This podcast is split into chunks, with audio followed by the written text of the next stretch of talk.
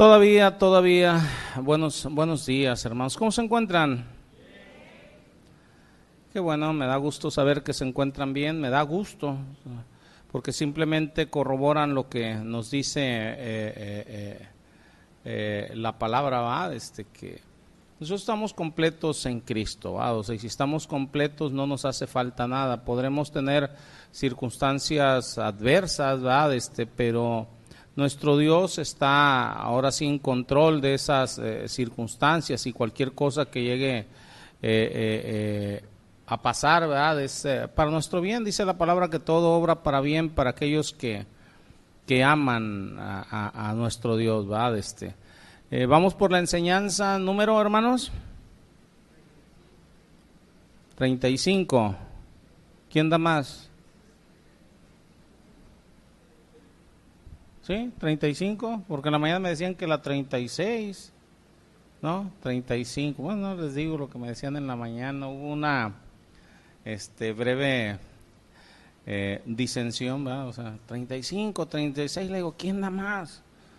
¿Va? Bueno, eh, pónganle eh, como título a la enseñanza, vamos a dejar enseñanza 35, sí, creo que la va, sí, va a la 35, pónganle este, eh, esposos sensibles o la sensibilidad en el matrimonio, como le quieran ustedes este, eh, eh, poner. ¿Qué tan sensible eres, hermano, hermana? ¿Qué tan sensible eres? Algunos pueden decir, no, yo soy bien sensible, o sea, cualquier cosa me molesta, cualquier... No, no, no. No me refiero a esa sensibilidad. ¿eh?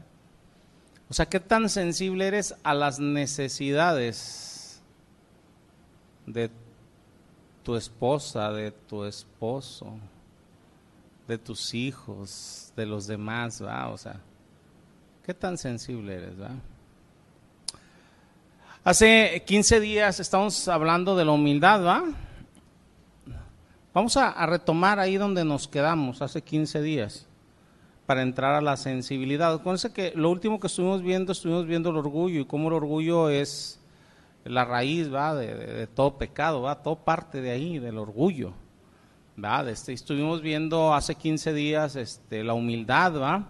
como el antídoto ¿va? Este, del, del, del orgullo. Y lo último que estuvimos viendo de la humildad, estuvimos viendo manifestaciones de la humildad. Creo que la última, si mal no me acuerdo que vimos, eh, fue que debemos estar enfocados en Cristo. Vimos que el humilde ve a Cristo como su vida, como su primer amor y que no existe ninguna cosa o persona que ellos deban de tener. Y por eso a través del día hablan frecuentemente de Dios, adoran constantemente a Dios. Otra manifestación es la oración, la oración bíblica, ¿va? Este, ¿Por qué digo la oración bíblica? Oración conforme a la palabra de Dios, porque mucha gente ora, pero como los fariseos, ¿va? Este, acuérdense que la palabra dice que había un fariseo, un publicano, y, el fariseo oraba consigo mismo, ¿va? Gracias Dios porque no me hiciste como eso. y eso no tiene nada de bíblico, ¿va? Entonces, ¿cuánta oración hay en ti? Pero oración bíblica. Dice la palabra que, que, cuando nosotros pedimos conforme a la voluntad de Dios, lo que pedimos es hecho, ¿va? Ahorita vamos a añadirle un poquito a eso, ¿va? Edad, este, eh, una persona humilde está sobrecogida con la gracia y la bondad inmerecida de Dios y da constantemente gracias, es agradecido con Dios y con los demás, ¿va? Una persona humilde es gentil, es paciente. Y nunca se va a ver a sí mismo como mejor a los demás. Hay muchas manifestaciones en la humildad, pero no me voy a meter a ello. Acuérdense que la enseñanza es la sensibilidad en el matrimonio, la sensibilidad en los esposos, ¿va? Pero de aquí vamos a partir. De aquí tenemos que partir. Aquí el, el, punto es, ¿cómo es que llegamos entonces del orgullo a la humildad? ¿Se acuerdan que les dije, hagan de cuenta, aquí hay un cero y para el lado izquierdo hay una escala del 1 al 10, para allá está el orgullo y para el lado derecho la humildad. O sea, ¿cómo es que vamos del orgullo hacia la humildad? Primero que nada, hermanos, debe de haber una humillación inicial delante de Dios. Debe de haber una humillación inicial delante de Dios. Fíjense lo que dice la palabra. En Santiago 4, versículos del 7 al 10, les voy a pedir que me acompañen. Santiago 4, versículos del 7 al 10.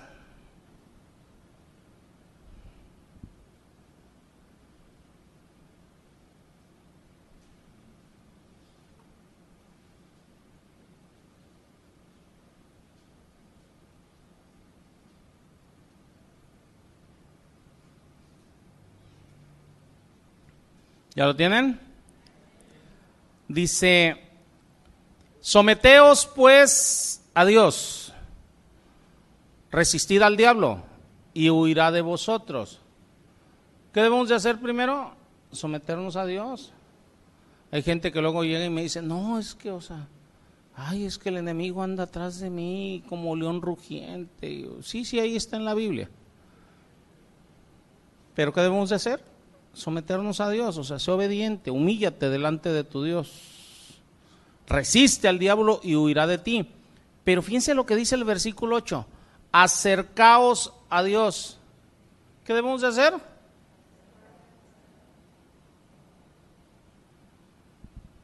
Los medios los conocemos, estudio de la palabra, oración, ser hacedores de la palabra. Debemos de acercarnos a Dios, buscar la comunión con Dios. Si tú te acercas a Dios, ¿qué va a pasar? Léanle. ¿Eh? Él se acerca a nosotros. Mi Señor Jesucristo dice, el que a mí viene no le echo fuera, ¿o no?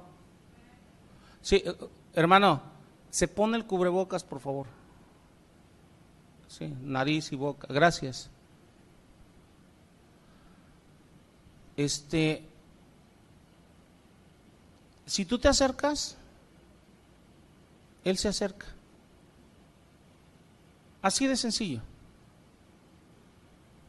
Dice, pecadores, limpiad las manos y vosotros los de doble ánimo purificad vuestros corazones. Fíjense las cosas, nosotros tenemos que tratar en nosotros, o sea, limpiándonos, purificándonos, purificando nuestros corazones, ¿o no?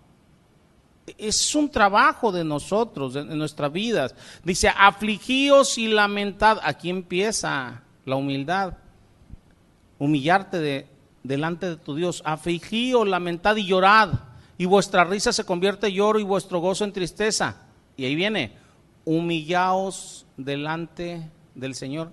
Y Él os exaltará, ¿o no? La humildad ahí empieza, humillándonos delante de nuestro Dios. Sin humildad, hermanos, no puede haber arrepentimiento. Arrepentimiento es cambio, literalmente. O sea, la palabra arrepentimiento viene de la palabra eh, griega en el Nuevo Testamento metanoia y es un cambio de mente. Cuando tú cambias tu manera de pensar, automáticamente vas a cambiar tu manera de vivir. O sea, cuando cambias tu manera de pensar referente a Dios, referente al pecado, cambia en automático tu manera de vivir. Ahorita acabamos de ver unas hermosas enseñanzas sobre orgullo, sobre humildad. Eh, espero que haya cambiado tu manera de, de pensar y en automático al cambiar tu manera de pensar empiezas a actuar de manera diferente y cambia tu manera de vivir. Por eso les digo que este, eh, eh, eh, sin humildad no puede haber un verdadero arrepentimiento. Y el verdadero arrepentimiento implica cambio. No es nada más, ay Señor, me arrepiento delante. ¿Y el cambio? ¿Dónde está? Si sigue siendo el mismo, pues no hay arrepentimiento. Lo que hiciste simplemente fue un acto de compunción, va, ay, me dolió hasta allí. En otras palabras, nos tenemos que humillar a nosotros mismos delante de Dios para poder empezar partiendo de ahí ese camino de humildad. Válgame la redundancia. La humildad nos lleva a aprender humildad. Necesitamos humildad para humillarnos delante de Dios, para empezar un cambio. Y eso nos va a llevar a, a aprender humildad. Y esta humildad inicial, donde empieza todo, por eso les hablaba de una escala del 1 al 10, ¿verdad? O sea, este, esa humildad inicial partiendo ahí de, del 0.1, del 1, ¿va? Donde le quieras poner, esa humildad inicial es la respuesta al trabajo del Espíritu Santo en nosotros. Mira, tú empiezas creyendo. Ahí empieza todo. Señor, creo, creo en ti. Empiezas confesando su nombre. El Espíritu Santo empieza a trabajar, bueno, trabaja desde antes, pero empieza a trabajar en ti más. Si nos estamos entendiendo? Y está trabajando con nosotros. A veces tienes tiempo de cristiano, puedes tener inclusive años y apenas estar dejando que realmente trabaje el Espíritu Santo en ti. ¿Con qué? Con la palabra, a través de la palabra. Muchos se conforman con el hecho, ya confesé el nombre del Señor, ya soy salvo. No, hermanos, ahí es donde apenas empezamos. Apenas empezamos. Es el punto cero. Es el punto de, de, nacimiento de Cristo en nosotros, en nuestras vidas. El nacimiento de Cristo dio un giro inclusive al calendario. El calendario que utilizamos tiene un antes de Cristo y un después de Cristo, ¿o no? Cuando tú has creído en el Señor, hay un antes de Cristo en tu vida y un después de Cristo. Ese después de Cristo, después de que creíste en Cristo, es a partir de ahí empieza realmente el trabajo fuerte tuyo en tu vida y empieza un trabajo arduo del Espíritu Santo en nuestra vida, convenciéndonos de pecado, de justicia, de juicio, y nos va llevando a un cambio constante. Por eso les digo que la humildad nos lleva a aprender humildad. Una vez que nos hemos humillado delante de nuestro Dios, hay cosas que nosotros podemos estar haciendo. Les voy a dar unas sugerencias, una o dos sugerencias, tres máximo, tengo muchas aquí, pero nada más como sugerencia. Una, ora constantemente a Dios, rogándole que te muestre esas áreas de orgullo en tu vida. Hay áreas que luego empiezan a resurgir en nosotros, ¿va? De orgullo. Que te ayude a despojarte del orgullo y que te encamine por ese camino de humildad. A los que no escucharon las enseñanzas anteriores de orgullo y humildad, les recomiendo que las escuchen. Edad, este, inclusive si pueden escuchar toda la serie, escúchenla. Ahí está toda en Facebook, ahí está toda en, en, YouTube. ¿Va? En YouTube busquen nada más Casa de Oración Tabasco, ¿va? Este, y ya nada más empiezan a, a buscarlas en, en, orden, ¿va? O, en Facebook busquen Casa de Oración eh, Villahermosa Tabasco o Casa de Oración Tabasco o Casa de Oración Ciudad del Carmen, los que me escuchan en otros lados, o sea, y, ahí están todas las, las, predicaciones, ¿va? O sea, con la alabanza y todo, ahí está la sesión, las sesiones completas, ¿va? Entonces, este, eh, porque a lo mejor algunos dicen, pues, ¿de qué está hablando el pastor? Pues necesitaría regresarme completamente a las enseñanzas anteriores. Otra, otra sugerencia, sugerencia, lean los salmos, lean los profetas, que sea una lectura diaria en sus vidas.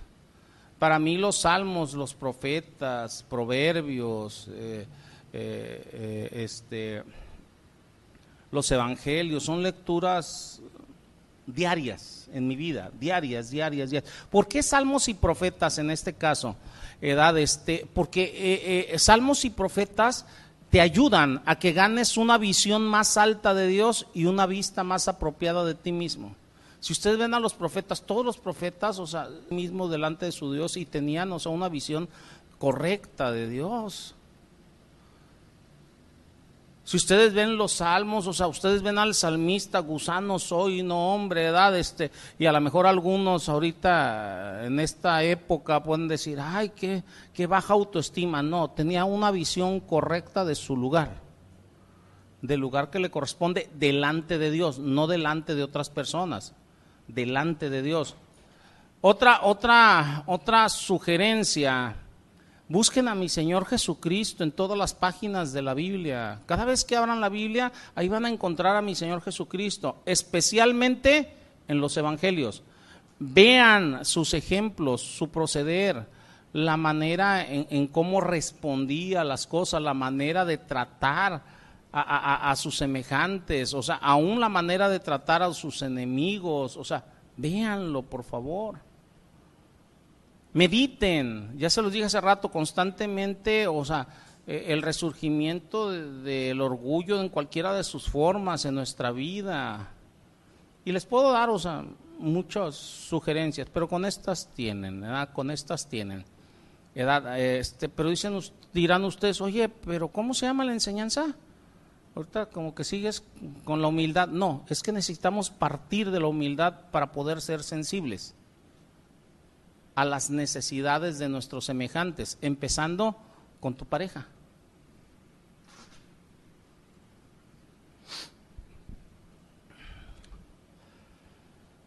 Mire, para nosotros los creyentes debe de ser claro en nuestra vida que sin humildad no podemos ser los esposos que Dios quiere que seamos, los esposos que hemos llamado a ser, llámese esposo o esposa.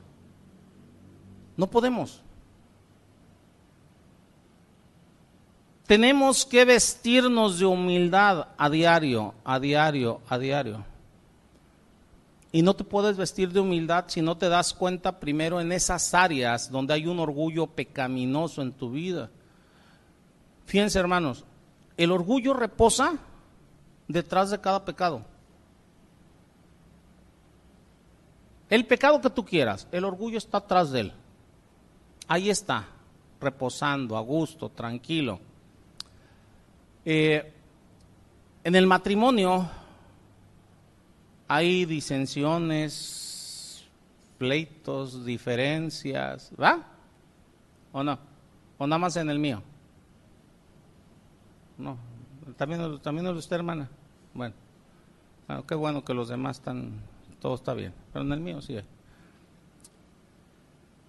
El orgullo está atrás de cada disensión,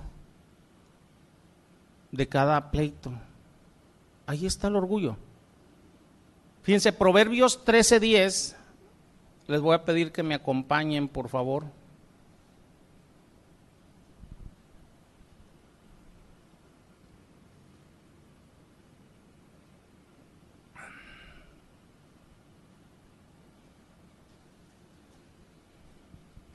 Tú puedes vestirla como quieras. Tú puedes decir, no, no, es que no me hizo caso mi mujer o no me hizo caso mi esposo y yo ya le había dicho. Eso.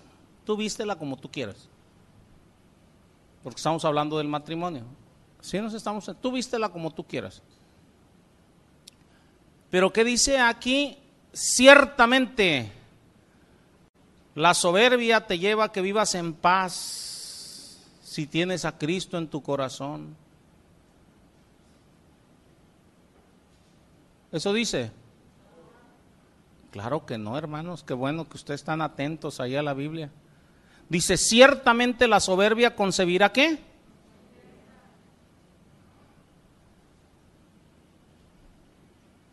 ¿Cuántas disensiones, cuántos pleitecillos, ya no digo grandes o pequeños, ¿eh? Has tenido en los últimos 15 días. Ahí hay orgullo. Ahí hay orgullo. El orgullo va a concebir contienda. Ve el pleito que tú quieras, causado por el orgullo. Es que yo tengo la razón, es el orgullo. ¿Sí nos estamos entendiendo o no?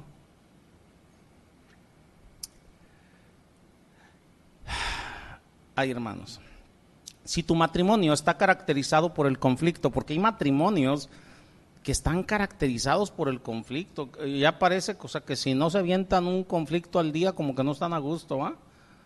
Hay matrimonios que están relaciones entre hermanos, entre parientes, ¿va? O padres con los hijos están caracterizados por el conflicto y dicen, "No, es que cada vez que nos vemos nos peleamos." No, mejor voltea a ver tu orgullo y vas a ver por qué.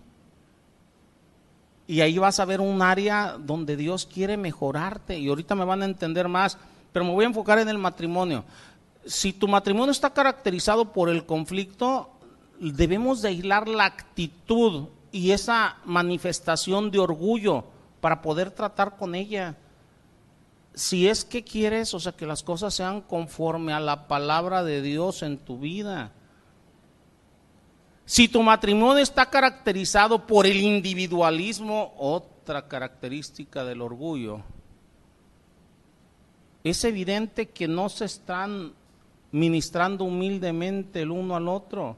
El individualismo hace que la pareja se vean como dos barcos por ahí en alta mar que solamente se encuentran de vez en cuando. Más se las voy a poner más específicamente. Hay matrimonios que nada más como dos barcos en alta mar ¿va? se encuentran nada más en la noche. Cuando ya llegaron de trabajar o cuando, ah, eh, cansado, déjame dormir, ahí nos vemos mañana y en la mañana ya me voy temprano, ¿verdad o no? Es individualismo, cada quien está viendo por lo suyo propio, por sus necesidades, no por las necesidades del, del, del, del otro. O sea, ¿cómo está tu matrimonio? ¿Cómo está? Fíjense, en Santiago 4.6,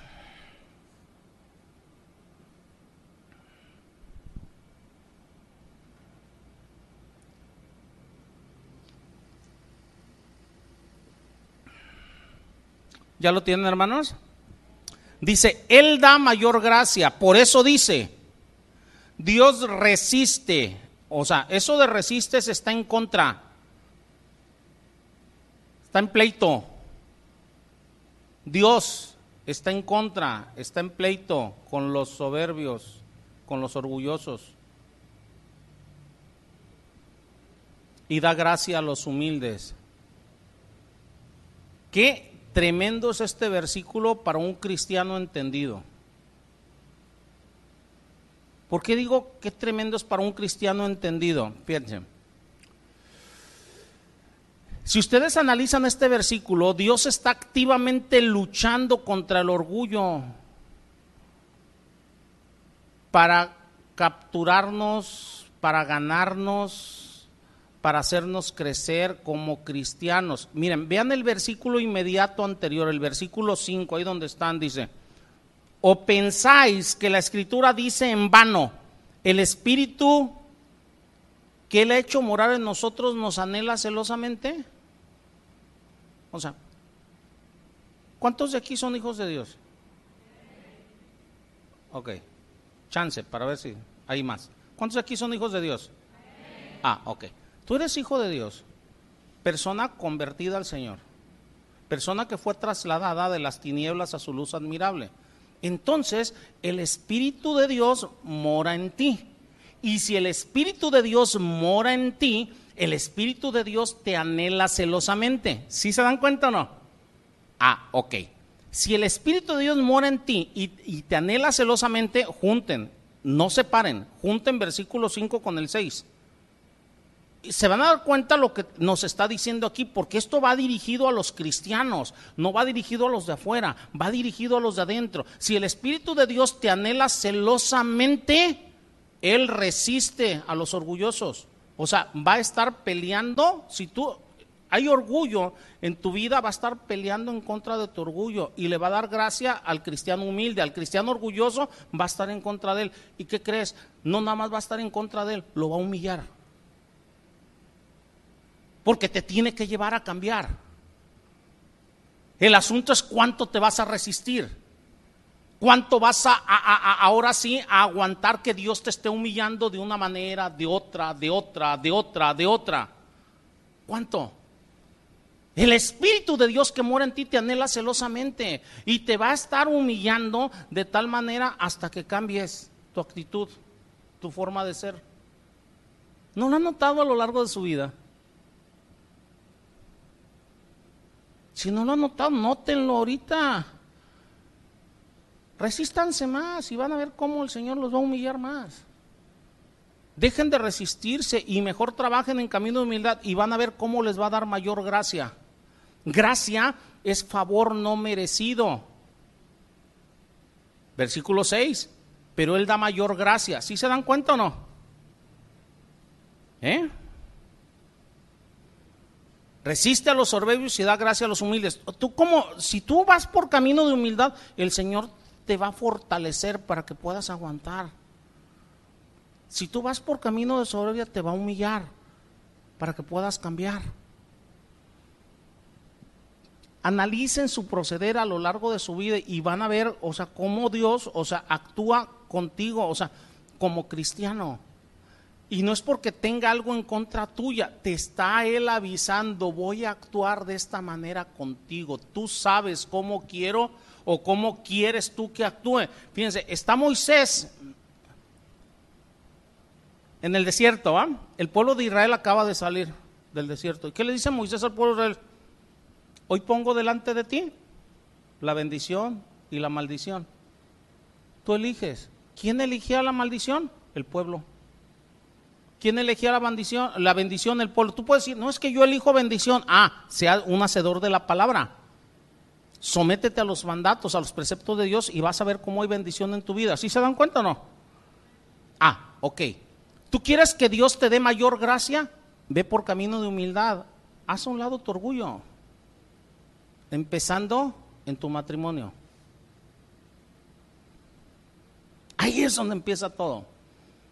¿Por qué? Porque luego hay cristianos que son, como dicen por ahí, edad, este, Proverbios 1356 de la Biblia del mexicano, o sea, para que sepan dónde lo van a buscar. Edad, hay, cristianos que, como dice la Biblia del mexicano, ah, eh, eh, dice, este, son candil de la calle y oscuridad de su casa, ¿va? No, hombre, unos cristianos excelentes, con vecinos, amigos, parientes, pero con la esposa, con el esposo, con los hijos, aguas ahí parecen cancerberos, por no decir más feo. ¿Va? Es tremendo cuando nosotros estamos siguiendo la secuencia dentro de la palabra. Hermanos, hermanas, nosotros le pertenecemos a Dios, somos cristianos. Y Él va a lidiar con nuestro orgullo si nosotros no lo hacemos. Yo les aconsejo que ustedes empiecen a lidiar con su orgullo, que hagan morir lo terrenal en ustedes, como dice la palabra. ¿Por qué va a hacer el Señor esto? ¿Porque quiere humillarnos? No. Él hace esto porque nos ama y quiere que crezcamos a la imagen de varón perfecto, que es su Hijo amado Cristo Jesús. ¿O no dice así Efesios? Él hace esto para que en realidad nuestra vida glorifique a Dios. Fíjense, hay, un expositor bíblico muy famoso que le llaman inclusive el príncipe de los predicadores, algunos saben a quién me refiero. Él, él, dijo en una ocasión, dijo, cada cristiano, dice, tiene la elección de ser humilde o de ser humillado. Tú tienes la elección, o eres humilde por decisión propia o tú estás eligiendo, cuando no quieres ser humilde por decisión propia, estás eligiendo ser humillado de parte de Dios. Tú eliges. Tú eliges. Pero cuando tomamos la decisión por nosotros mismos, porque el Espíritu Santo nos está llevando esa decisión de actuar humildemente, Dios nos promete gracia. Algunos pueden decir, es que no voy a aguantar estar soportando. No, no, tú toma la decisión, o sea, llévala al hecho y vas a ver cómo Dios te da gracia. Otro expositor bíblico contemporáneo dice, la humildad crea la aspiradora que la gracia divina llena. Tú quieres que la estar lleno de gracia, tener gracia sobre gracia, actúa humildemente y Dios te va a dar gracia. ¿O no dice así? Yo veo a muchos cristianos diciendo, Señor, dame gracia y dame gracia sobre gracia, pero no quieren actuar humildemente, quieren tener la razón en todo. Es que me dijeron, es que me sacaron la lengua, es que mi esposa, es que mi esposo, es que mis hijos, es que mis hermanos, todos son los culpables menos él. Cohen, ya se me están quedando viendo medio raro. A mí no me vean raro, díganlo el que los Vean raro el que lo escribió. Además, a mí ni me reclamen, yo no lo escribí. ¿O sí? No va. Una vez allá en Cihuatlán, en Jalisco, este, unas personas dicen, no, no, no, este, este, había personas en la iglesia, o sea, ahí en, aquel entonces no había muchas computadoras que digamos, apenas empezaban las, las computadoras, estoy hablando hace unos 20 años, entonces había hermanos, o sea, que, que me decían, pastor, este, Chuy, tráeme una Biblia acá de Colima o de Guadalajara o algo, yo les traía Biblias, ¿va? edad, este, Cihuatlán es una población pequeña, entonces después algunos decían, no, ya me dijeron, o sea, que, que, que tú mandas a hacer las Biblias, que no me traigas ni una, porque luego, o sea, este, eh, lo que dices, eso está, no hermanos, no es eso, yo no la escribí. Cada quien trae su propia versión allá, ¿o no? Bueno. Cuando nosotros nos vemos a nosotros mismos correctamente, con referencia a Dios y a los demás, ahí es donde permitimos que la gloria de Dios brille. Fíjense, vamos a Colosenses 3:12. Dice, vestíos pues como escogidos de Dios, santos, amados, de entrañable misericordia, de dignidad, de humildad, de mansedumbre y de paciencia. ¿Sí dice eso? Entre eso está diciendo que debemos de vestirnos de humildad. Si somos escogidos de Dios, si somos santos de Dios, si somos pueblo de Dios, si somos cristianos, si el Espíritu de Dios muere en nosotros, debemos de vestirnos de, ¿o no dice aquí eso? ¿Sí dice eso o no? Nada más yo lo veo así. Entre ellos dice, vístete de entrañable misericordia, de benignidad, de humildad, de mansedumbre y de paciencia. Ahora, yo les pregunto a ustedes, ¿Cada cuándo se visten?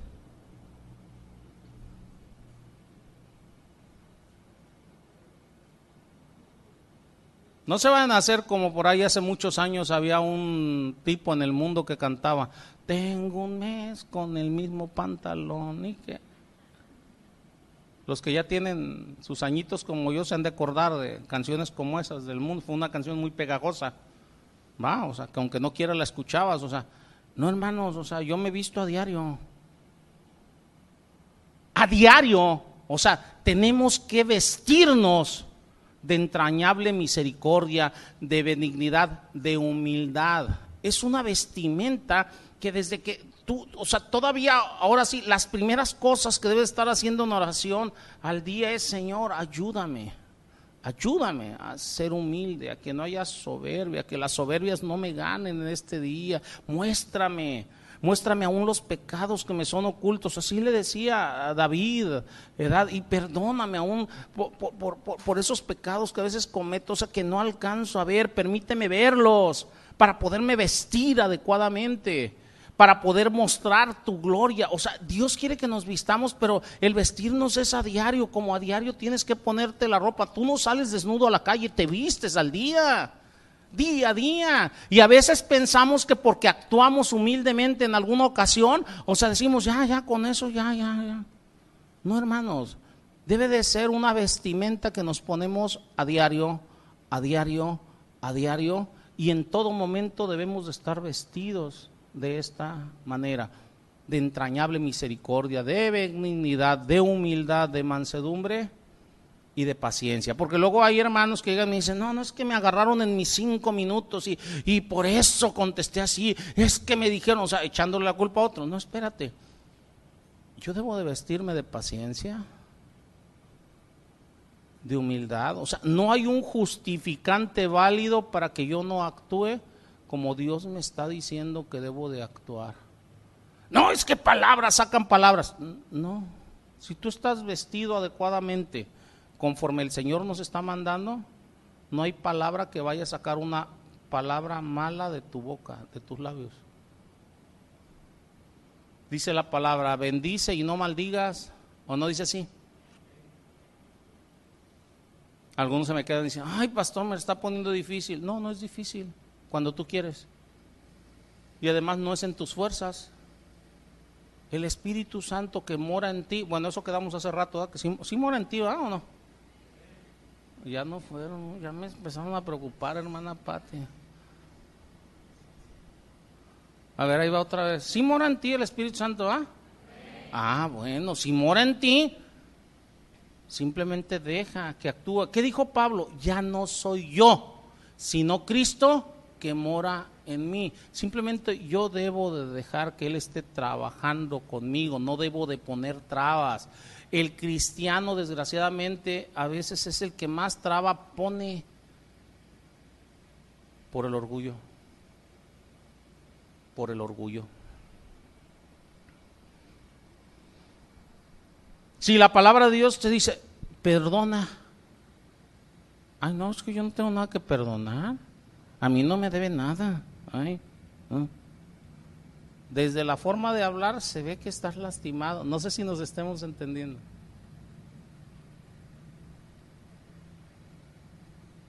Pide perdón. No, pues yo no le hice nada. ¿Qué te está diciendo eso? El orgullo. No, yo no le hice nada. ¿Yo por qué? Solito se alejó de mí, ¿va? ¿O no? ¿O nada más a mí me ha pasado? ¿A que ustedes no vean? No, gloria a Dios que ustedes no. Qué bueno.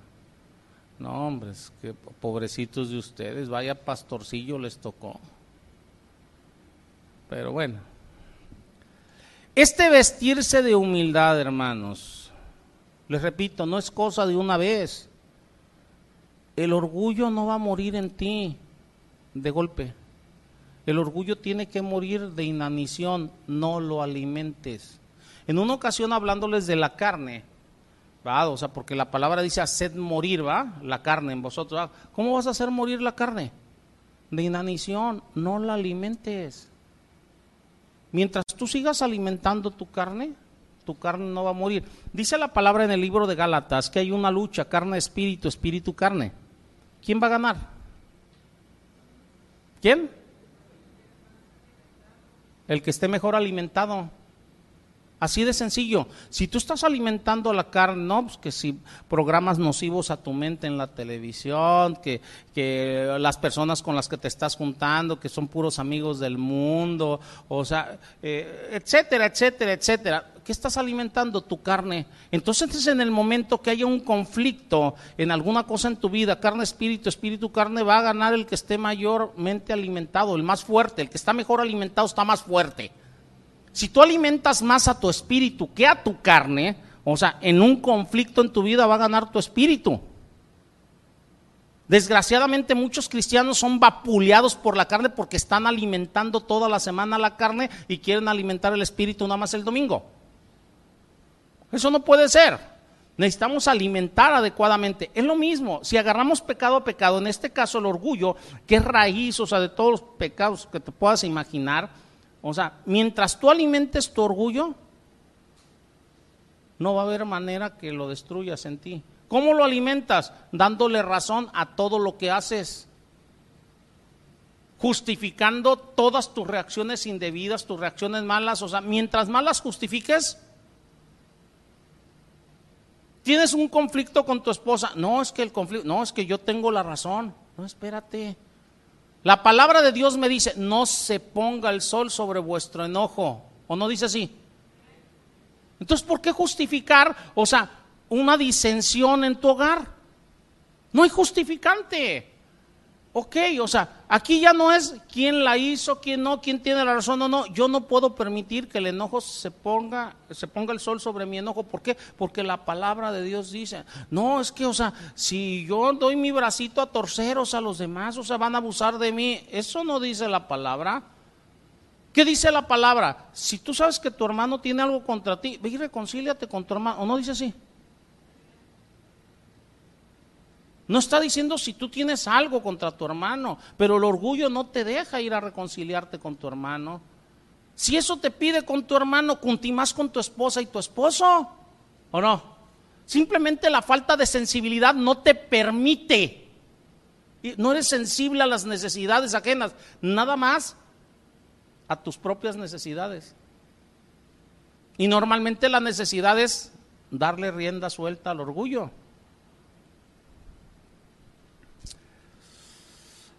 Ay, hermanos. Nosotros debemos ser sensibles, hermanos. La humildad nos lleva a ser sensibles a las necesidades de los demás. Si es, queremos, si es que queremos actuar conforme la palabra de Dios nos dice. Fíjense, algunos estarán pensando, no, es que si lo hago, este, se van a abusar de mí, van... Cree lo que dice la palabra, Dios te dará mayor gracia. Y cuando dice mayor gracia, te va a dar gracia delante de Él y delante de los demás. Y en ellos está tu pareja. Fíjese, vamos a Pedro. Vamos a primera de Pedro capítulo 3 versículo 7. Con este versículo vamos a estar esta semana y la que sigue. Con este.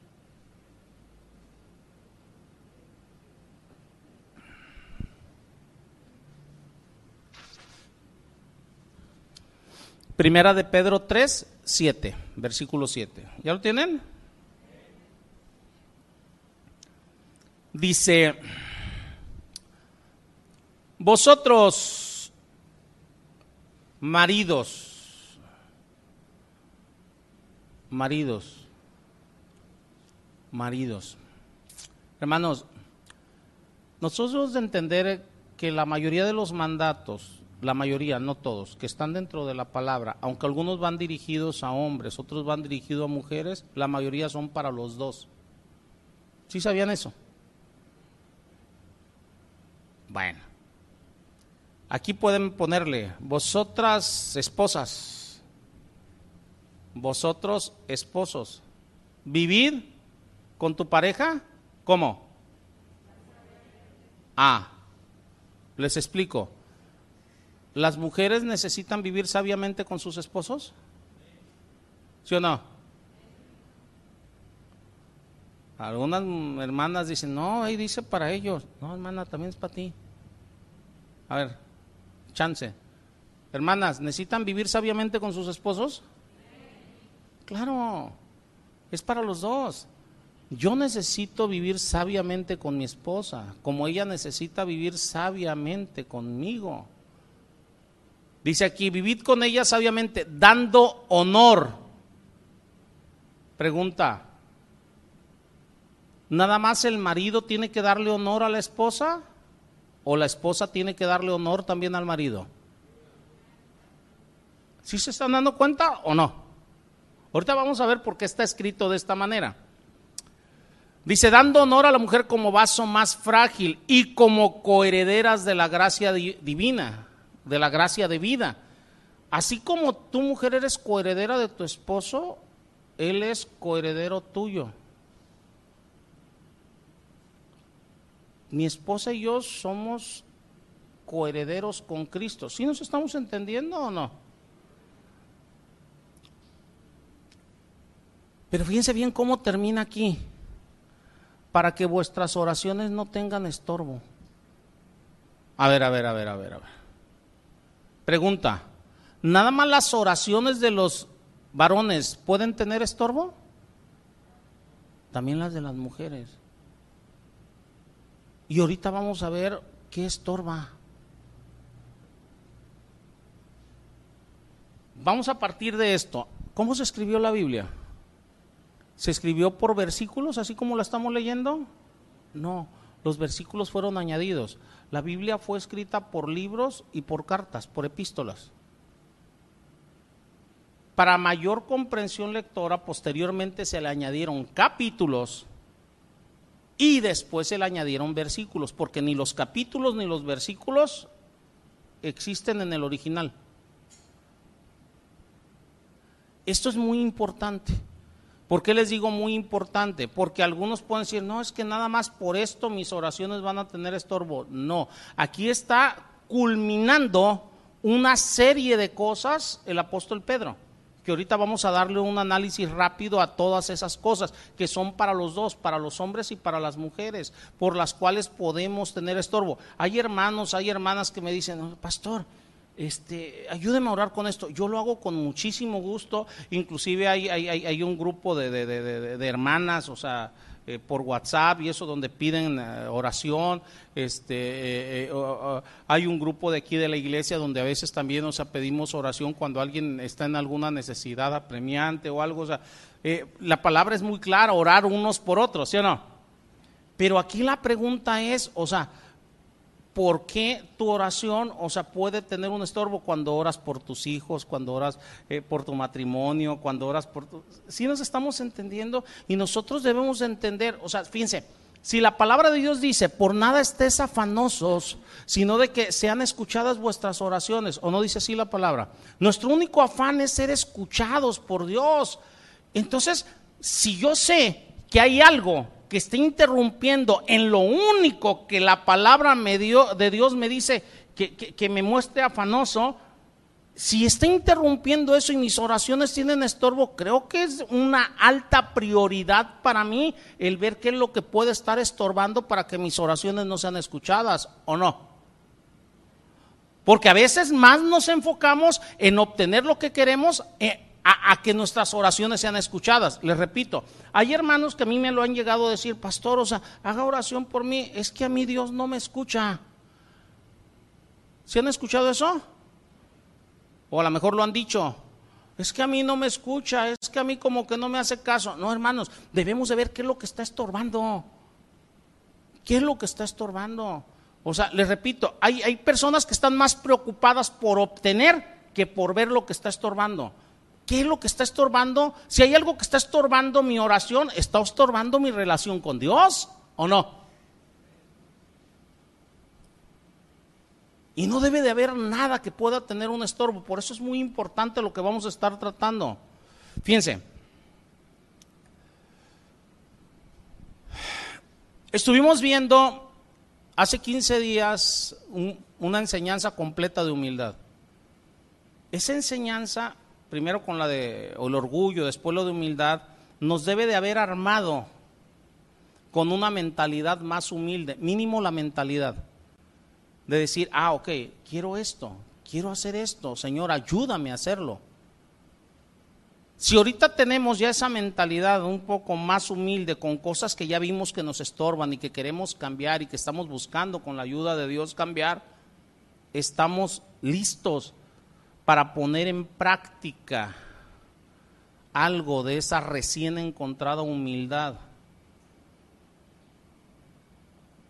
El caminar con Dios.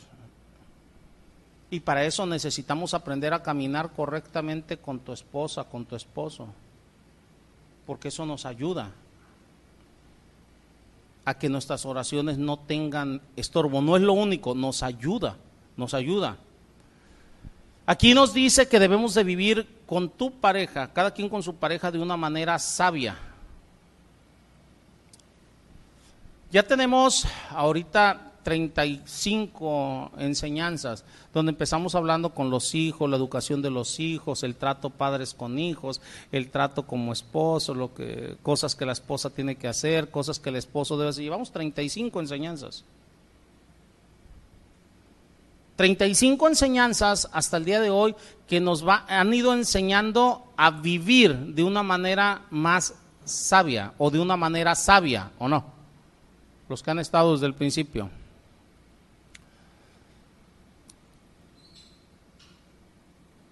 Sabiamente es esencial, hermanos, al relacionarnos con tu esposo, con tu esposa, con todas las personas, pero en este caso con los esposos. Ahorita nos vamos a estar enfocando en la exhortación que Pedro da sobre este trato, este sabio, esta sabiduría en el trato. Primero vamos a ver el contexto histórico del versículo. ¿Cuál es el contexto histórico? Eh, en el Instituto Bíblico, aquí en la, iglesia, hay una materia que se llama este, hermenéutica. Y ahí aprendemos a ver contextos, o sea, círculos de contexto. Uno de ellos, uno de los círculos de contexto es el contexto, contexto histórico. Vamos a ver el contexto histórico. Para obtener el significado completo del versículo, hermanos, que estamos a punto de empezar a analizar, necesitamos entender un poco de la historia, de lo que estaba ocurriendo. Esto fue escrito hace casi dos mil años. Fue escrito en el siglo primero. Lo vamos a dejar en 1900 y cacho de años. Casi dos mil años. Las exhortaciones de Pedro aquí tenían un gran significado para las iglesias a las cuales les fueron dadas en esa época. Estas iglesias tenían influencias griegas y romanas. Nosotros ahorita en la actualidad tenemos influencias de otros lados, principalmente influencia de nuestro vecino del norte, ¿o no? Ok. Así como nosotros tenemos influencia en nuestra cultura, una influencia muy grande en nuestro vecino del norte, en aquel entonces la influencia era la cultura griega y la cultura romana. En la cultura griega, créanme, las esposas, en particular las mujeres, llevaban una vida muy difícil. Si alguna mujer en la actualidad cree que lleva vida difícil, vean un poco de historia y más en ese momento. Los hombres griegos en esa época veían a sus esposas muy por debajo de ellos mismos. Veían a las esposas básicamente para que tuvieran hijos, para hacer el trabajo doméstico e inclusive para ser las que administraran el hogar. Punto. Hay un orador ateniense de esa época que se llama Demóstenes él escribió este orador ateniense, dijo, nosotros, dice, tenemos cortesanas para el placer, tenemos concubinas para la convivencia diaria y tenemos esposas con el propósito de tener hijos legítimamente y para tener un guardián fiel en todos los asuntos de nuestra casa. O sea, un perro ahí. Se me quedan viendo, ¿eh? Estoy tratando el contexto, ¿eh? Desafortunadamente, hermanos, hermanas, la cultura romana no era mejor para las mujeres. El matrimonio era básicamente una prostitución legalizada. Y el divorciarse de la esposa era muy fácil por diversas razones. Esto quiere decir que las mujeres eran usualmente tratadas muy, muy mal. Cultura griega, cultura romana. ¿Y qué con la cultura judía? Con los judíos de la época. En estas iglesias a las que les está escribiendo este, eh, eh, eh, Pedro, había judíos. Y la cultura judía podía ser igualmente denigrante hacia las mujeres. Acuérdense simplemente cuando mi Señor Jesucristo está instruyendo a sus discípulos, cuando les dice, o sea, que Dios aborrece el divorcio, que no podemos divorciarnos, o sea, este, y más por cualquier cosa. ¿Qué dijeron los discípulos? No, pues si es así, o sea, es mejor no casarse. ¿Sí se acuerdan o no? Entonces vean la mentalidad de los judíos de la época. La cultura judía, les repito, podía ser igualmente denigrante hacia las mujeres. Las mujeres judías eran tratadas como esclavas no se les daba ninguna posición legal. Y el divorcio podía ser por cualquier causa. Se les podía extender carta de divorcio. Los judíos veían a las mujeres con una condición tan baja y eran de tan baja estima que una oración típica de un judío en la mañana es, bendito seas tú, Señor nuestro Dios, porque no me has hecho mujer ni samaritano. Daban gracias a Dios por ello.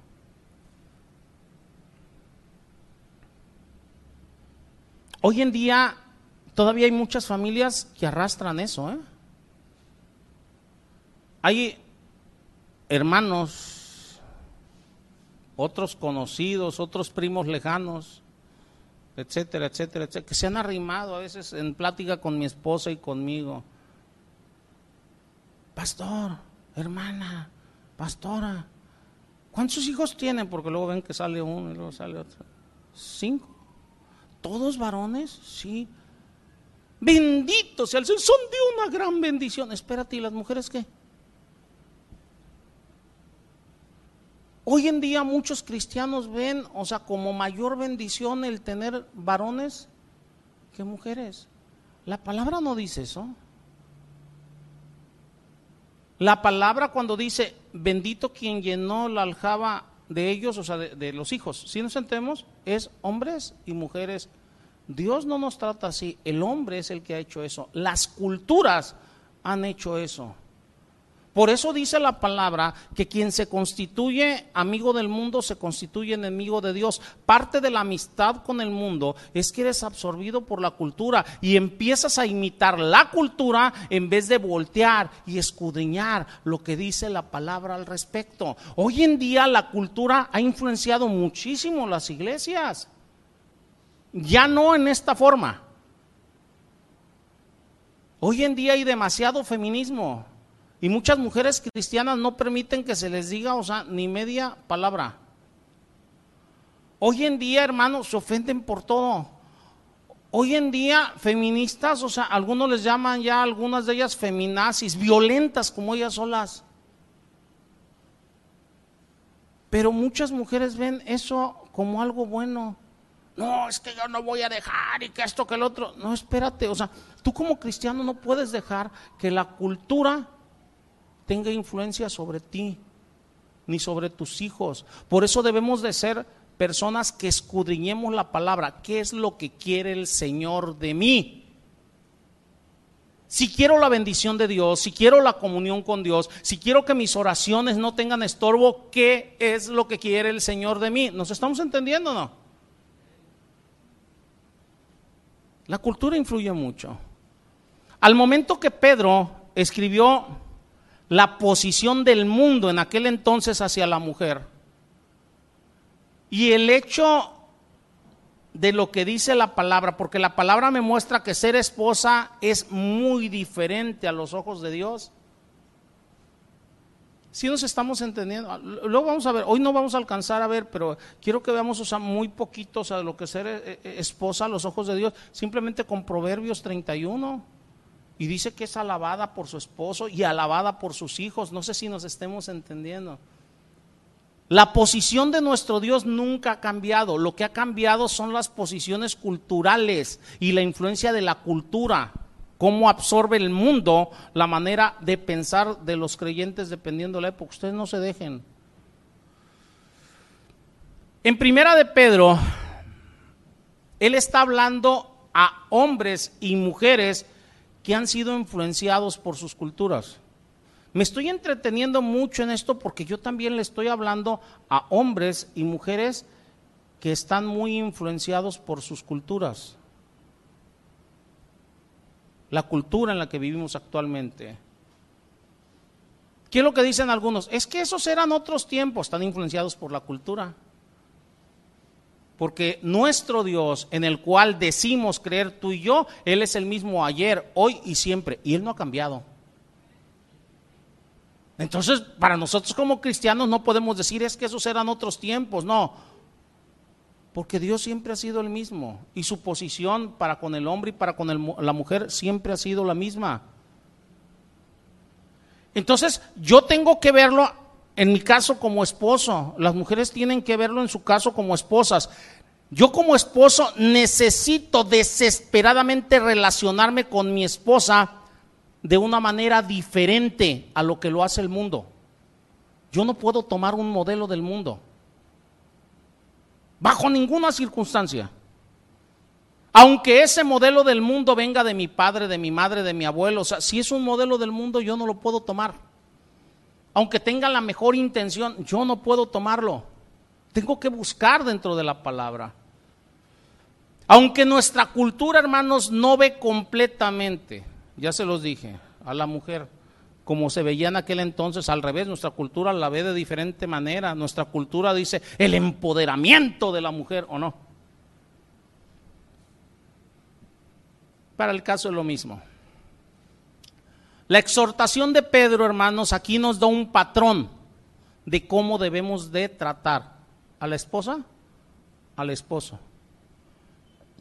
Y no nada más nos da un patrón, nos da una advertencia para que vuestras oraciones no tengan estorbo. Si nosotros no hacemos las cosas conforme a lo que nuestro Señor nos dice, nuestras oraciones van a tener estorbo. Y por lo tanto nuestro cristianismo sería vano. Si mi oración tiene estorbo, mi cristianismo es vano. No va a dar fruto. Porque lo, que puede llevar a que haya fruto en mi cristianismo, en mi manera de llevar el cristianismo, es que mis oraciones sean contestadas o no. Vamos más allá, hermanos. Vamos allá. Seguimos viendo, vimos el contexto, histórico. Vamos a ver el contexto del versículo. Una cosa es el contexto histórico y otra cosa es el contexto del versículo. Aquí en Primera de Pedro 3.7 es también muy útil entender el significado en su contexto, en el contexto del cual fue escrito este versículo. ¿Cuál es el contexto? La carta toda la carta, toda primera de Pedro, su contexto es vivir justa y sumisamente, aún en la persecución o aún en circunstancias difíciles. Ese es el contexto. Todos nosotros en la actualidad como cristianos vamos a tener situaciones difíciles con los gobernantes, con tus patrones en el trabajo, en tu matrimonio, en la relación con tus hijos, en las relaciones interpersonales. Si nos estamos entendiendo, va a haber relaciones difíciles. Como cristianos, o sea, podemos padecer persecución. Y el contexto aquí es que aún en las circunstancias más difíciles de persecución o circunstancias difíciles en nuestra vida diaria, debemos de vivir justa y sumisamente. Así de sencillo, o sea, vivir en humildad. Ese es el contexto de la carta. Pedro está iniciando un tren de pensamiento específico en el capítulo 2. Fíjense, vamos al capítulo 2. El capítulo 2 nos está mostrando que los creyentes en varias circunstancias deben de honrar a Dios, aún en las situaciones más difíciles. Fíjense, primera de Pedro 2.12, nada más para que se den una idea. ¿Lo tienen? Dice 2.12, dice, manteniendo vuestra manera de vivir entre los gentiles. Yo aquí nada más, o sea, para un mayor entendimiento, yo les digo, manteniendo nuestra manera de vivir entre los incrédulos. Porque nosotros pertenecemos al pueblo gentil. Si nos estamos entendiendo, o sea, pero nosotros, o sea, simplemente trasladamos ahí incrédulos. O sea, nosotros debemos de mantener nuestra manera de vivir entre los incrédulos yo no me voy a adaptar a ellos. Hay iglesias ahorita que están metiendo la manera de vivir de los incrédulos a las iglesias. Es algo muy trillado y muy cansado estar hablando de eso, hasta desfiles de modas dentro de las iglesias. Si nos estamos entendiendo, se están trasladando su manera. No, nosotros no. Nosotros debemos de mantener nuestra buena manera de vivir entre los incrédulos para que en lo que murmuren de nosotros como de malhechores que dice aquí, en ello glorifiquen a Dios en el día de la visitación al considerar nuestras buenas obras. Empezamos a ver el contexto. Luego, o sea, primero está tratando Pedro esto y luego nos lleva a honrar a Dios obedeciendo a nuestras autoridades. Versículos del 13 al 15. O sea, los versículos inmediatos siguientes. ¿Lo tienen o no? ¿Qué dice aquí? Por causa del Señor, ¿por causa de quién? De tu Dios y de mi Dios, ¿o no? Por causa de Él, someteos a toda institución humana, ya sea al rey como a superior, ya sea a los gobernadores, como por Él enviados para castigo de los malhechores y alabanza de los que hacen el bien. Hermanos, yo, Chuy Cortés, yo puedo estar en contra del pensamiento o del actuar de mis gobernantes. Puedo decir, no me agrada, no me gusta, está en contra de la palabra, pero lo único que yo puedo hacer es orar por ellos. Señor, ayúdales, porque eso me dice la palabra. Que los bendiga, que ore por ellos para vivir quieta y reposadamente. Yo no puedo bajo ninguna circunstancia hacer un activismo en contra de, porque la palabra me dice, sométete a, Tengamos cuidado como creyentes. Yo no puedo concebir a un pastor. Es más, a un cristiano en un activismo político, no lo puedo concebir. Por lo que me está diciendo el Señor, yo debo de someterme a las autoridades, me agraden o no me agraden, esté de acuerdo con ellas o no esté de acuerdo. ¿Por causa de quién dice aquí? Hoy en día hay una división. nuestro México lindo y querido está polarizado políticamente hablando. No seamos parte de eso, hermanos. Oremos por nuestras autoridades. A final de cuentas, toda autoridad, dice la palabra expuesta por Dios, Él quita reyes, Él pone reyes. Oremos por ellos. Estemos de acuerdo con ellos o no. Por causa del Señor. No me quiero meter mucho con eso porque no me quiero meter en controversias. Pero estamos hablando circunstancias difíciles. Primera circunstancia difícil, gobernantes. A ustedes pueden decir ahorita, nada más voy a, puntualizar esto. Pueden decir, no, hermano, es que, o sea, cada vez las cosas son peor. O como en esta polarización que hay, no, los gobiernos anteriores, y que si son ladrones, que si este también, que...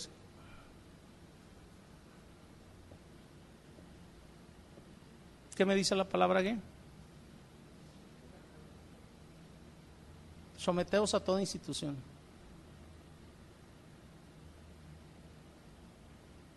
Otra cosa va a polarizar más. Si nos estamos entendiendo y no se va a glorificar a Dios y yo debo de buscar que se glorifique a Dios por mi proceder en estas circunstancias.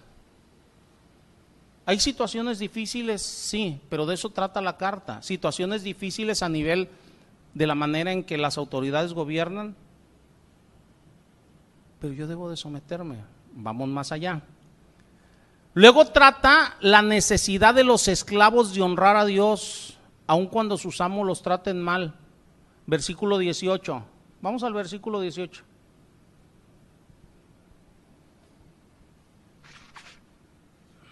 ¿Lo tienen?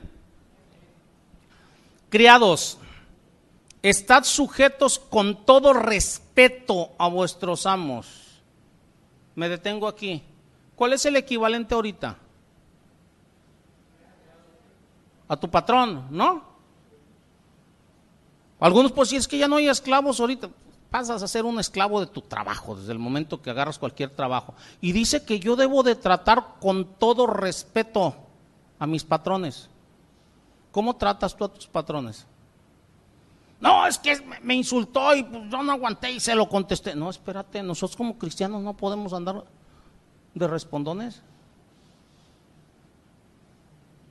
Debo de tratarlos con todo respeto. No es si son buenos o no. No es si son amables o no. ¿Qué dice aquí? No solamente a los buenos y afables, sino también a los difíciles de soportar.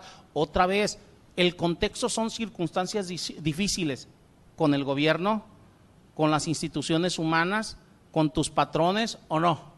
¿Cuántos de ustedes tienen a lo mejor un patrón difícil de soportar o han tenido? Vean cómo le han respondido y llamándose cristianos.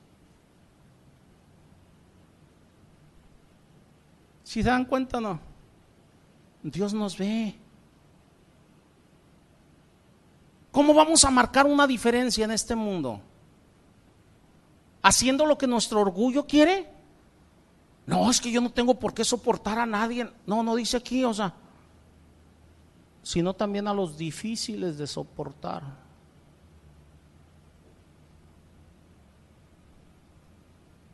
¿Cómo la ven? ¿Sí llevan la secuencia de la carta? Seguimos. Versículo 19 dice, porque esto merece aprobación. ¿Sí o no? Si nada más soportas a los buenos y dices que con ellos me los llevo a todo eso no merece aprobación delante de Dios. Capítulo 3, versículo 1. Empieza con las mujeres de la época. Pero acuérdense, siempre trasladen todo esto, hombres y mujeres, este tipo de mandatos. Si nos estamos entendiendo? Y más ahorita les acabo de poner un ejemplo, ahorita el empoderamiento femenino, eso, simplemente volteen. El asunto siempre es el mismo, el no obedecer a Dios. ¿Sí nos estamos entendiendo? Así sea el hombre el que quiera estar sobre la mujer o la mujer sobre el hombre, el asunto es el mismo, no obedecer a Dios. ¿Qué dice así, asimismo vosotras mujeres estad sujetas a vuestros maridos. ¿Qué te dice el mundo? No, no, no, no. Si te sujetas va a ser tu marido lo que quiera de ti y te va a humillar. Y Eso dice el mundo. Pero mi Dios no dice eso. Dice, sujétate a tu marido. Si no lo hacen es porque no están creyendo lo que Él mismo está diciendo. Él te dará gracia. Si te estás comportando de manera humilde, siguiendo sus mandatos, Él te va a dar gracia. Él te va a dar ese favor no merecido delante de Él y delante de los hombres. Y ese delante de los hombres incluye a tu marido. Si nos estamos entendiendo, dice, para que también los que no creen en la palabra sean ganados sin palabras por la conducta de sus esposas. Conmigo han venido hombres y mujeres, pastor, haga oración por mi esposo para que se convierta. Digo, ¿qué quieres que se convierta?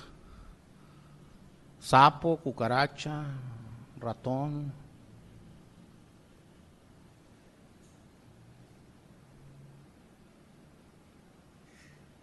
Pero ¿saben lo triste, ya hablando en serio de esto? Ellas no quieren cambiar su comportamiento con él o con ella. Cuando les doy versículos como esto, por tu comportamiento, ¿cómo te comportas con él? No, es que pues, él llega y me, me, dice y pues me saca, o sea, también yo tengo mi carácter y le contesto. No, espérate, es que no es así. La blanda respuesta quita la ira, ¿o no dice eso la palabra? Siempre vas a tener miles de excusas y de pretextos para no hacer lo que Dios dice. Y esas excusas y pretextos están relacionadas con el orgullo. Fue pisoteado tu orgullo.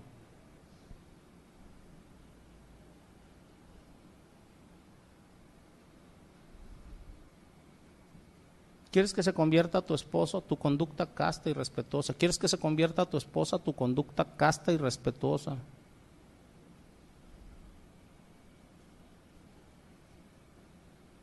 ¿Es la invitación que el Señor nos hace o no? Luego en el versículo 7, vayan viendo, eh, vayan viendo, vayan viendo. Estoy brincando. Luego en el versículo 7, o sea, comienza con lo que hemos estado tratando. Maridos, igualmente vivid con ella sabiamente, dando honor a la mujer como vaso más frágil y como a coherederas de la gracia de vida, para que vuestras oraciones no tengan estorbo. Pregunta, ese para que vuestras oraciones no tengan estorbo, ¿se refiere nada más a esto o se refiere a todo lo que llevamos en la carta?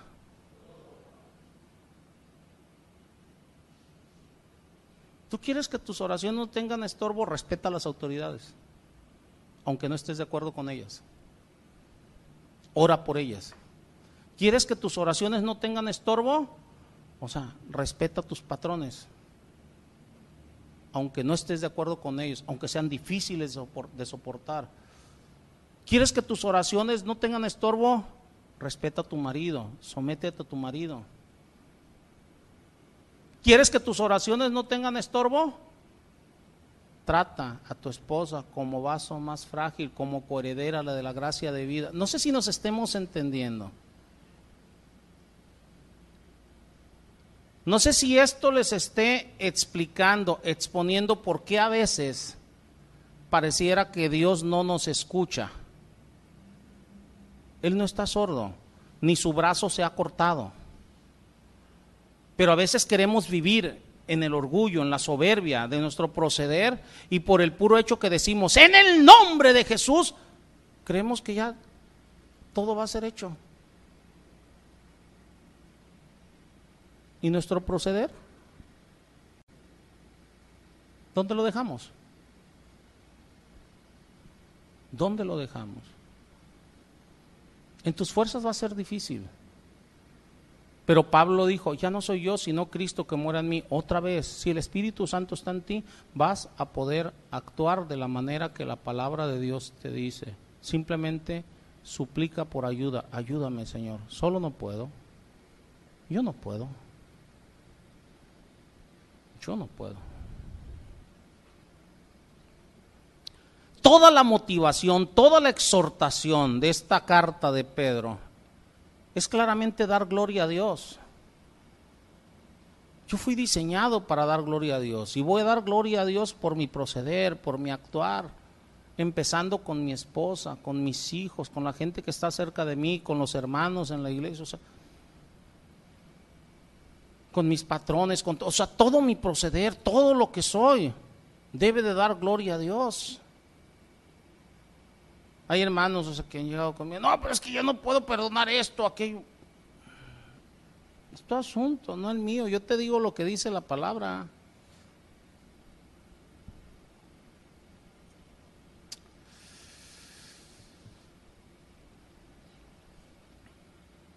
Nosotros como esposos, llámese esposa o esposa, debemos de darle gloria a Dios en el marco de la dificultad, porque ahí es donde vamos a hallar el favor de Dios.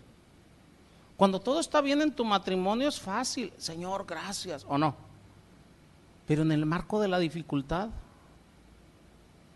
y ahí es donde debemos de buscar darle gloria a Dios. Hay una dificultad en tu matrimonio, dale gloria a Dios allí. ¿Cómo haciendo lo que Dios te está pidiendo? Con la ayuda de Dios, no en tus fuerzas. Hay una dificultad con tus hermanos en la carne, con tus parientes, o sea, Dale gloria a Dios. Debemos de darle gloria a Dios en el marco de la dificultad. Todos pasamos por momentos difíciles. De eso trata la carta de Pedro. Llámese con el gobierno, llámese con los patrones, llámese con el esposo, llámese con la esposa, llámese con los hijos. Todos pasamos por momentos difíciles. Ahí debemos de darle gloria a Dios.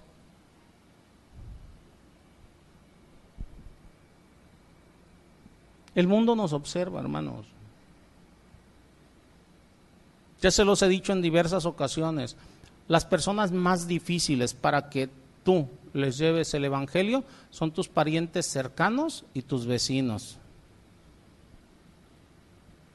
¿Te conocen? ¿Tus vecinos saben el trato que le das a tu esposa o a tu esposo? Hay un dicho en el mundo que dice las paredes oyen o no. Por mucho que quieras ocultar, ellos saben. Ellos saben cómo se comportan tus hijos. Si son berrinchudos, si, si dicen palabras no adecuadas, si son peleoneros, si son estos. Lo saben.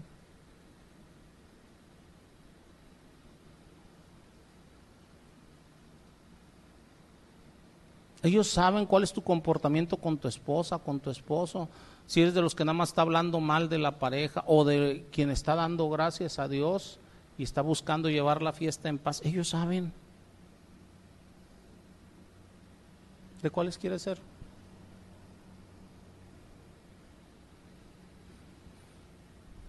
Nosotros, cuando hacemos lo correcto delante de Dios, les repito, ahí es donde vamos a encontrar el favor de Dios. ¿Quieres que tu esposo o tu esposa realmente se convierta? Tu conducta. Y ahí vas a encontrar en una conducta casta y respetuosa hacia tu pareja el favor de Dios. ¿Cuál es el favor? La conversión de tu pareja.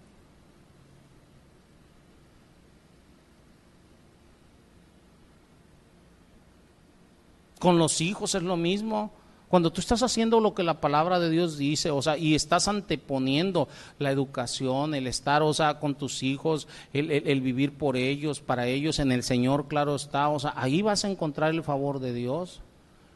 Yo he visto padres, por poner un ejemplo, que están peleando con los hijos al tú por tú y niños de 10 años, como si fueran adultos. Allí no van a hallar el favor de Dios. O peleando con los hermanos en la carne, viendo a ver quién tiene la razón o no, ahí no van a hallar el favor de Dios.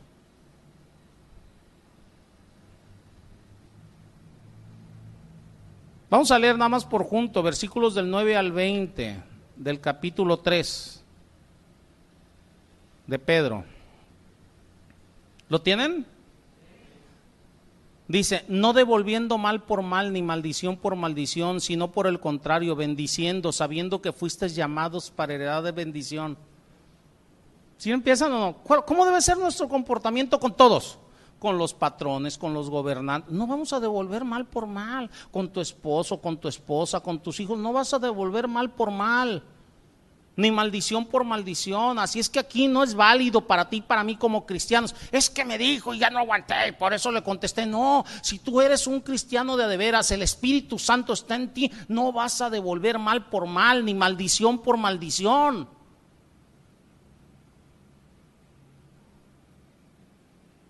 ¿Qué vas? ¿Cómo nos está yendo ahorita en el examen? Y digo nos está porque cuando el Señor me estaba mostrando todo esto, ay Señor.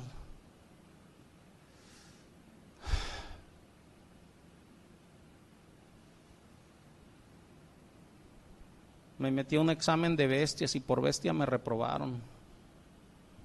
Yo.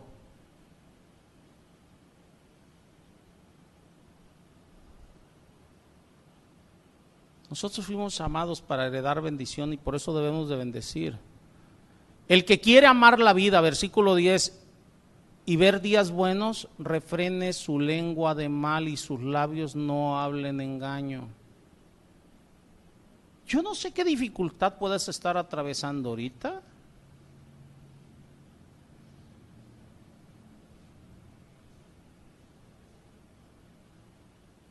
En el contexto que vivimos, difícilmente voy a encontrar a alguien que no esté pasando una dificultad. No sé si nos estemos entendiendo, unos de una manera, otros de otra. Unos menores, dificultades menores, otros mayores, pero difícilmente voy a encontrar a alguien que no esté pasando por alguna dificultad ahorita. Pero el que quiera ver días buenos, refrene su lengua, sus labios, no hablen el gaño, no maldigan apártese del mal, haga el bien. ¿No dice así? Busque la paz, sígala. No, pero es que me dijeron, me hicieron. Busca la paz. ¿Quieres ver días buenos? Porque los ojos del Señor están sobre los justos y sus oídos atentos a sus oraciones. Dios está atento a tus oraciones, pero si nosotros no actuamos como Él nos está pidiendo, esas oraciones tienen estorbo. El rostro del Señor está contra aquellos que hacen el mal. ¿Quieres que el rostro de Dios esté a tu favor o en tu contra?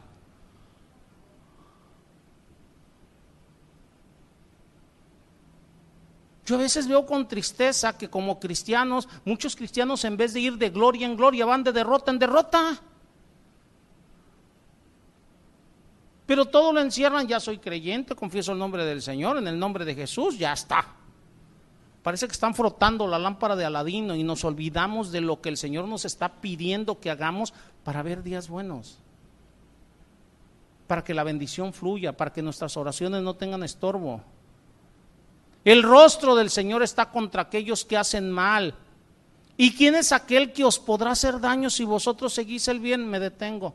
Cuando tú estás siguiendo el bien, haciendo el bien, nadie te puede hacer daño. Se levantarán enemigos contra ti, dice Deuteronomio 28, dice, por, por, por, por, un camino vendrán contra ti, por siete saldrán huyendo. Dios va a ser el que va a pelear tus batallas.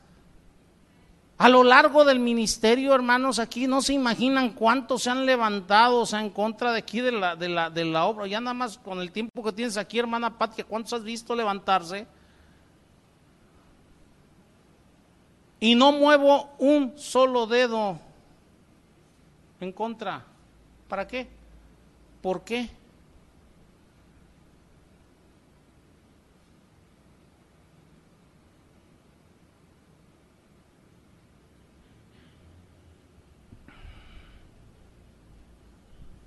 Mas también versículo 14, si alguna cosa padecéis por causa de la justicia, bienaventurados sois vas?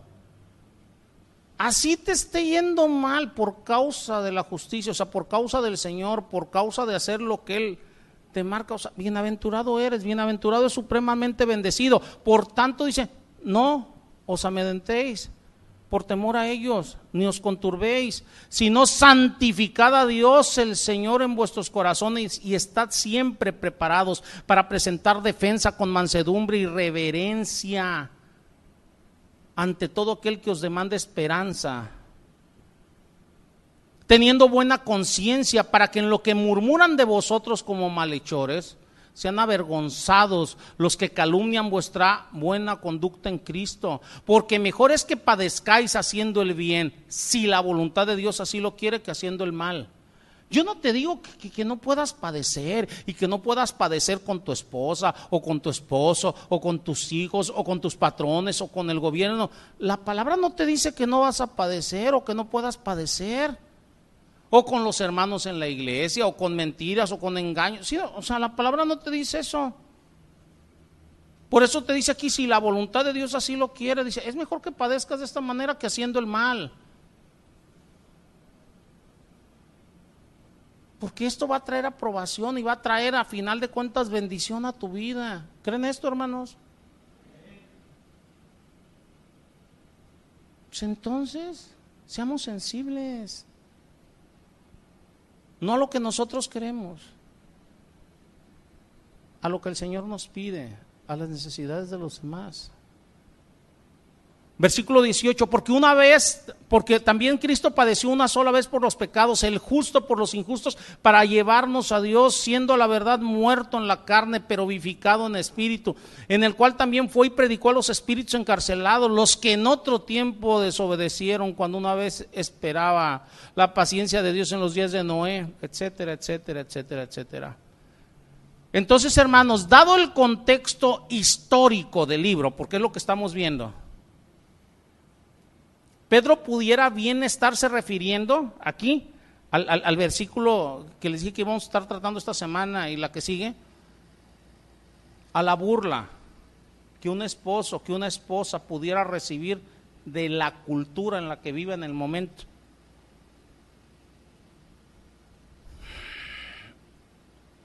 A lo mejor a ti como esposo, porque tratas a tu esposa correctamente, como el Señor dice, a lo mejor llegan tus vecinos, amigos, parientes, tu papá, tu, no sea mandilón, mijo. ¿Y?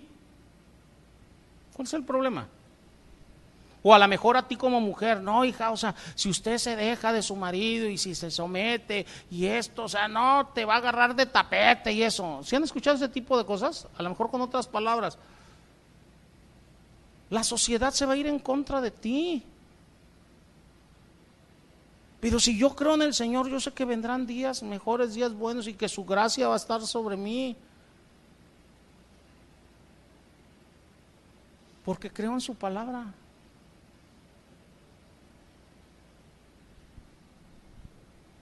La cultura, hermanos, de la época que ustedes quieran. Llámese en aquel entonces donde el hombre era el que, llámese ahorita que hay un feminazis y cosas por el estilo. La cultura nunca va a estar de acuerdo con la palabra de Dios. Nunca. Por eso el que se constituye amigo del mundo se constituye enemigo de Dios. ¿Sí se dan cuenta o no? Ahí es donde tú estás decidiendo. ¿Qué voy a hacer? ¿Lo que la cultura me dicta o lo que Dios me dice?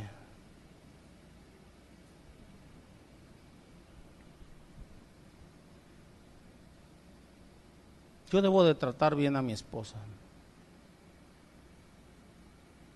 Tú como esposa debes de tratar bien a tu esposo. También aquí Pedro se puede estar refiriendo a esa prueba tremenda que sucede cuando tú vives con una persona inconversa.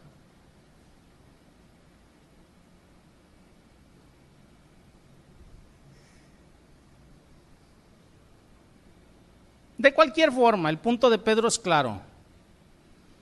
Como esposos, como esposas, debemos de honrar a Dios en la manera como tratamos a nuestra pareja, a pesar de cualquier dificultad dentro o fuera del matrimonio.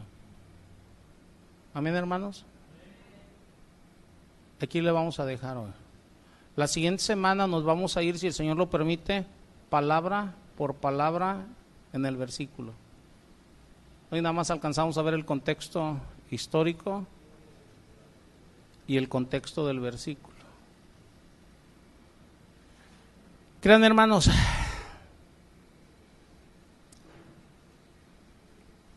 cuando el Señor te da entendimiento de que nunca el mundo, nunca la cultura va a estar de acuerdo contigo, es cuando empiezas a caminar realmente. Porque desgraciadamente, o sea, muchos cristianos, cuando empiezan el cristianismo, quieren que la cultura, que el mundo, que la familia, que todos estén de acuerdo con ellos. No lo van a estar. No busques eso. Pero hay promesas de parte de Dios, promesas de bendición. Si nosotros hacemos las cosas como Él nos pide, no las hagan a medias. Entréguense completamente. No resistan al Señor porque Dios te va a humillar. Mejor humíllate a ti mismo y pídele a Dios ayuda y más rápido vas a, crecer. Más rápido te vas a conformar a la imagen de Dios. Más rápido vas a ver la bendición de Dios en ti, en tu matrimonio, en tus hijos, en los que te rodean, en la iglesia. Amén, hermanos. Ahí se las dejo de tarea nada más. Oremos. Señor Dios altísimo, bendito Padre, yo te doy gracias, Padre, en el nombre de mi Señor Jesucristo, por esta hermosa palabra que nos estás dando. Señor, tú estás edificando nuestras familias. Tú quieres que crezcamos, que nos conformemos, Señor, a tus sanas palabras, porque tú quieres bendecirnos, tú quieres que nuestras oraciones no tengan estorbo, Señor. Tú quieres llevarnos más allá en cuanto a la confianza en ti. Tú quieres que veamos, Señor, que tu brazo poderoso nos, no se ha cortado, Señor si no son nuestras conductas, nuestras rebeliones lo que impide, Señor, que tu bendición fluya en nuestra vida. Ayúdanos, Señor. Ayúdanos a ser obedientes, ayúdanos a hacer las cosas conforme a tu palabra.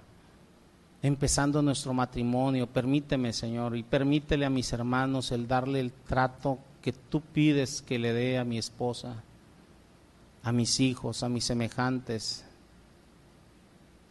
y no porque se lo merezcan, es porque tú me lo pides, Señor. Porque con ello te glorifico a ti.